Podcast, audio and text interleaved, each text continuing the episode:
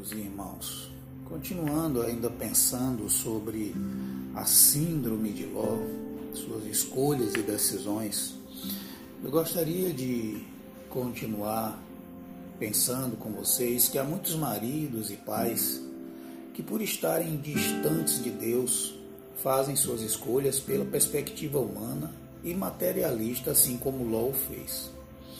E embora repitam dentro de, suas, de seus lares, né, jargões evangélicos, sua esposa e filhos aprendem com eles valores mundanos, não só morais como econômicos, pela forma como conduzem suas vidas. É verdade. É claro que a postura de um homem dentro do seu lar fala mais que mil palavras ou sermões. Nossas escolhas e decisões influenciam mais os comportamentos da esposa e dos filhos que qualquer padrão que venhamos adotar em nosso lar.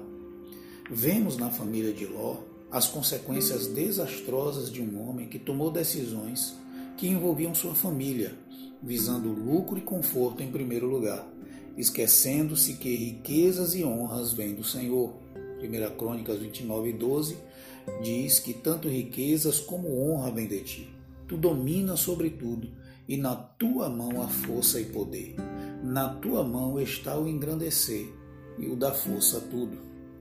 Nessa sociedade cada vez mais humana, os cristãos sofrem uma verdadeira crise de identidade e muitos vivem como cidadãos daqui, esquecendo-se que somos peregrinos e forasteiros nessa terra.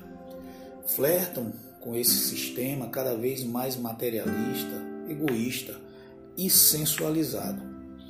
E assim como os gregos criaram deuses à sua imagem e semelhança, também os cristãos de hoje tentam adequar o Senhor e a sua palavra a essa cultura vazia, a uma moralidade complacente, com, tola, com a tola justificativa de que Deus quer, de que o que Deus quer é a nossa felicidade como se ele não fosse mais santo, zeloso e exigente.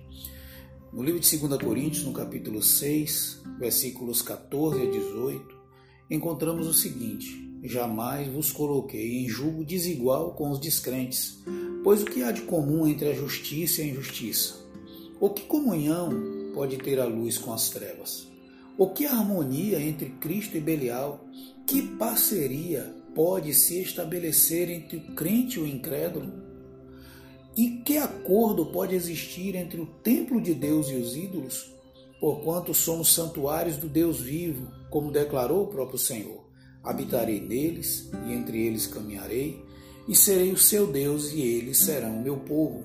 Portanto, saí do meio deles e separai-vos, diz o Senhor, e não toqueis em nada que seja impuro, e eu vos receberei. Serei para vós pai, e sereis para mim filhos e filhas, diz o Senhor Todo-Poderoso. Aqui eu acabei de ler para vocês esse texto na versão King James. Ao analisarmos as escolhas de Abraão e as de Ló, percebemos que seu senso de valor estava contaminado, pois antes de buscar a vontade de Deus, ele escolheu o ganho material, o lucro, o conforto e, de fato, ele os alcançou mas a um custo altíssimo. E não é verdade? Quantos estão ganhando muito dinheiro, ganhando muitos bens, até posições dentro da sociedade, mas a um custo altíssimo? Ver suas famílias às vezes desintegrada e totalmente indiferente a Deus e a sua palavra. Quando a cidade estava para ser destruída, seus genros e filhas não acreditaram nele. Parece que muitos, embora tenham conseguido uma vida bem promissora, conforto, posição social, né, ganhos materiais, mas perderam diante dos seus toda a credibilidade, assim como aconteceu com Ló. Em Gênesis 19, 14, parecia não ter credibilidade espiritual diante dos seus.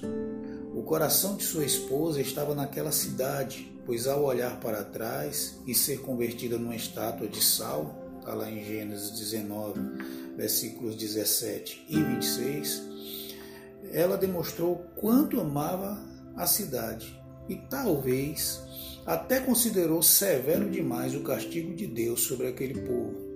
Já não abominava mais o que Deus havia condenado à destruição por causa do pecado. E aqui é um perigo que todos nós corremos, de nos contextualizarmos tanto com conceitos, valores, comportamentos, ideias, que de repente achamos que isso aqui não seja tão ruim e que esse mundo não está sobre o juízo e a condenação do nosso Deus.